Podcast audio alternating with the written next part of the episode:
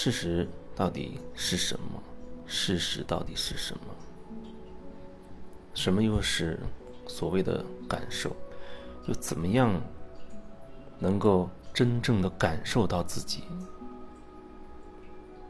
我也曾经非常非常的困惑，因为根本搞不清楚头脑的那些东西，还有什么所谓的感觉、感受、什么直觉，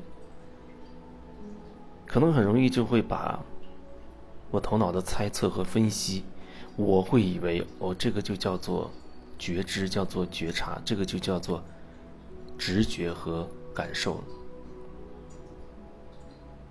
但没有真正。体会到自己的感觉的时候，很容易就会把那一大堆东西全部混在一起，搞不清楚。因为头脑太强大了，头脑太强大了，头脑被输入了很多很多的概念，很多很多的评判的标准。可是你的评判。不等于事实啊！你看到了一件事情，或者你亲自体验到了一些经历，体验到了一件事情，然后你事后会用你的头脑对你所体验到的、你所经历过的这个事情做一个总结，可能一句话、两句话就完了。你也许做这件事的整个过程可能是两个小时，可是你事后用你头脑去分析总结，可能一分钟。甚至两句话就可以搞定了，可是这短短的两句话，怎么可能等同于你在那两小时当中每一个片刻、每一个片刻、每一个细节、每一个细节，你所有体验到的、感受到的那些东西呢？我经常喜欢把梦境里的梦到的那种东西、梦到的感觉做一个记录。你有时候在回忆那个梦境里的感受的时候，啊，一边回忆一边把它记录下来，那个过程当中可能会产生很多灵感，甚至可能一下子忽然会对那个梦有所领悟。但是我发现，当我描述一个梦境当中的某一个感觉时，比如说那那个场景可能就是一瞬间的，也可能一秒钟都不到。然后带给我一种感觉，然后我想用文字把那种感觉描述出来。往往可能我写一两千、两三千，甚至更多的字，我都觉得好像没有办法充分的把那一刹那的感受表达清晰，很难，几乎是不可能的。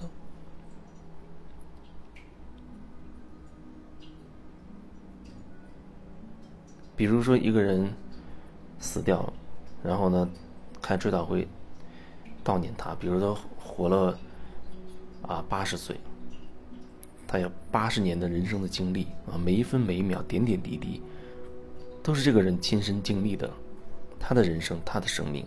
但是在追悼会上，可能你发现，就一页纸就可以总结了，五分钟就可以讲完这个人的一生。可是你讲的这所有的，无论是你对他有如何的如何的评价，下了如何如何的结论，你觉得能够取代或者能够等同于这个人这么多年分分秒秒亲身经历的这场人生的体验吗？那完全就是两件事情，完全就是两件事情。别说是八十年的人生。就是几秒钟的人生，你也没有办法用几句话，或者用几页纸上的文字就代替它，也没有办法等同。你的体验就是你的体验，而你用头脑总结出来的你的文字或者你的语言的描述，那就是你的文字和语言的描述，它就是两件事情。但是很多时候，好像人喜欢懂得了某些道理，就觉得。自己可以过好这一生了，你懂得了很多很多道理，你可以用今天用这个啊高级的道理说服自己，明天用那个说服自己。但是你有没有发现，也许若干年之后，你回头看这一切，你发现自己似乎并没有多大的变化。也许你会觉得自己有变化，表层的。可是深层的，你内心深处会不会有一种感觉，觉得整个过程好像真都有点奇怪，但是你又不知道究竟问题在哪儿？好像我有变化，我每天都很励志，对着镜子，呃，微笑啊，上班之前、出门之前，对着镜子告诉自己，我是最棒的，我值得拥有，我有圆满的人生，我是光，我是爱，等等等等，无论那是什么，激励自己啊，然后你觉得。一天以一个非常正能量的状态开始，可是，这所有的这些道理、这些语言上的这些东西，它究竟可以给你带来多大的改变？如果说你没有对自己真的很深入的去感受，你没有办法去真的很深的觉察自己。嗯，那你也没有办法通过一些理论，让你有一个由内而外的一种转变。你可以说哦，我我准备减肥了，我要每天坚持去运动两个小时，啊，然后做一个计划啊，我要怎么三个月我要瘦多少多少斤？然后你真的可能非常努力的去去健身房啊，或者晚上去去夜跑，早上去晨跑啊，做各种各样的器械，或者是做一些有氧运动，做瑜伽等等等等。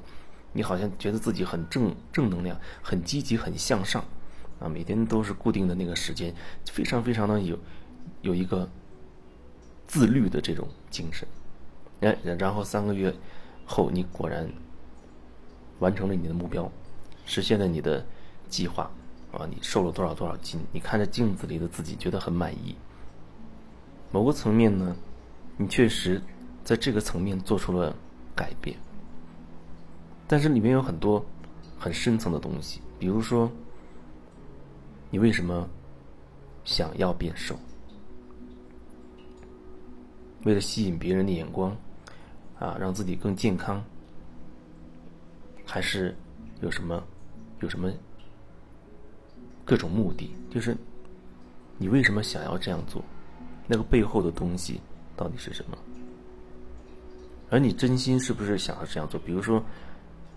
其实你很喜欢吃各种美食，但是你最近学到了一些新的关于健康的知识，说这个宵夜不能再吃了，然后十一点之十一点开始就要慢慢进入睡眠了，啊，不能熬夜，熬夜会变老，皮肤会干或者怎么样会变丑啊，等等等等。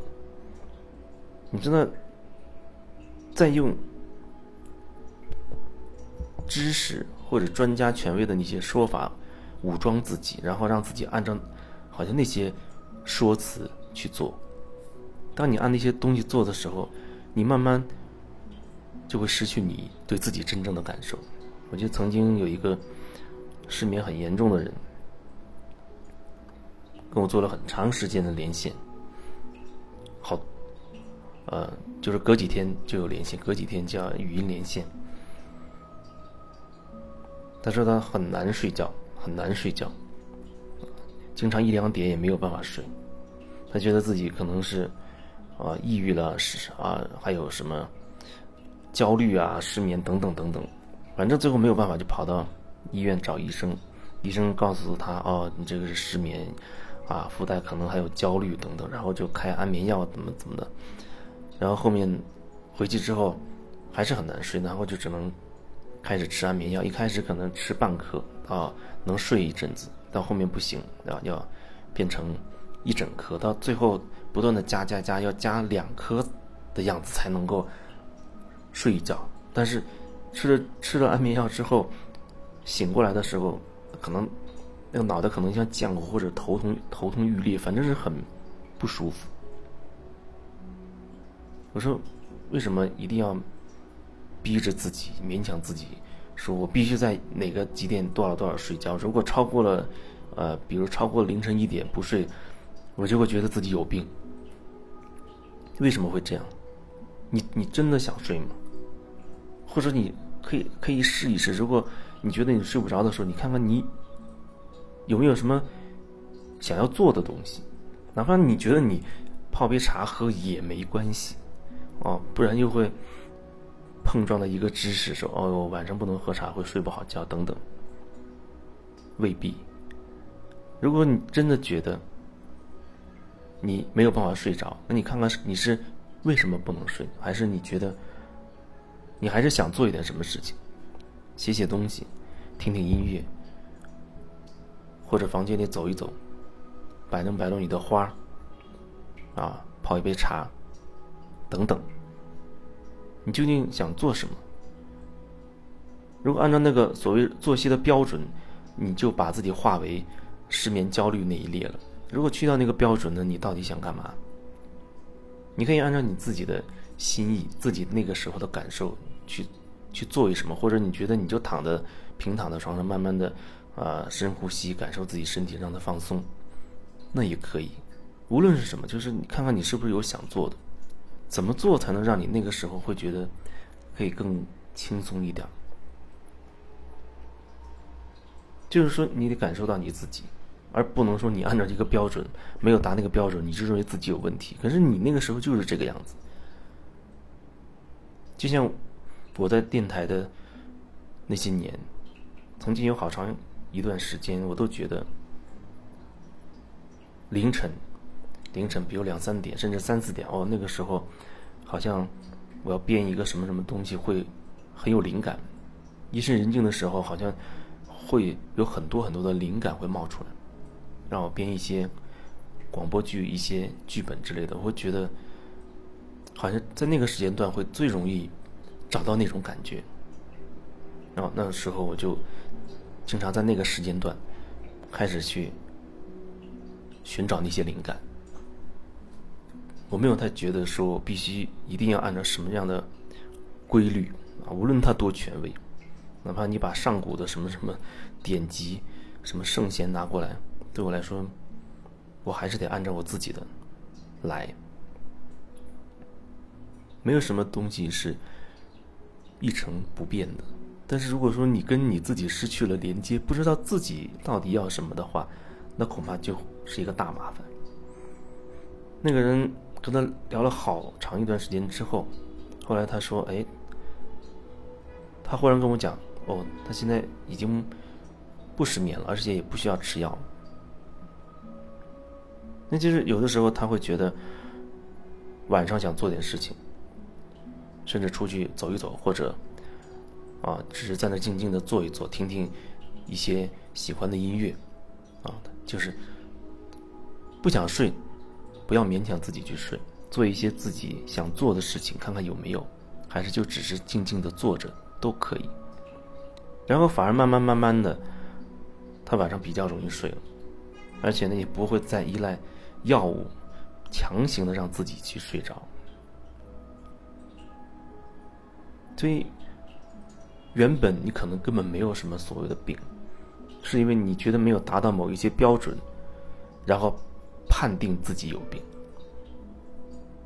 如果你按照标准去做呢，达不到或者达到了，无论你达到达不到，我都觉得那就是病，因为你没有自己。